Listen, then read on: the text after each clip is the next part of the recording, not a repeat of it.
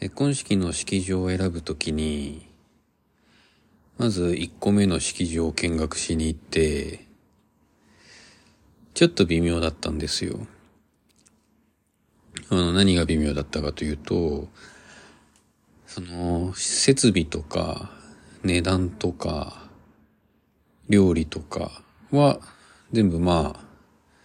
いい感じだったんですけど、あの、プランナーの人を、ついてくれた人が、ちょっとね、なんていうか、ガツガツ来るというか ま、こっち一軒目なんで全然わかんないじゃないですか。